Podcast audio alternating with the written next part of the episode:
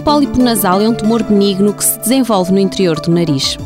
Os sintomas principais dos pólipos nasais são dificuldade em respirar pelo nariz, pingo no nariz, sensação de obstrução, infecções frequentes designadas rinossinusites e perda do olfato. As pessoas com pólipos nasais e asma são frequentemente alérgicas à aspirina e podem sentir uma falta de ar súbita quando a tomam, devendo por isso evitá-la. Se os pólipos nasais forem pequenos, o médico pode prescrever um spray nasal que irá reduzir lentamente o tamanho dos pólipos e evitar a recorrência. Porém, nos casos mais graves, por vezes adicionam-se comprimidos de corticosteroides em períodos curtos.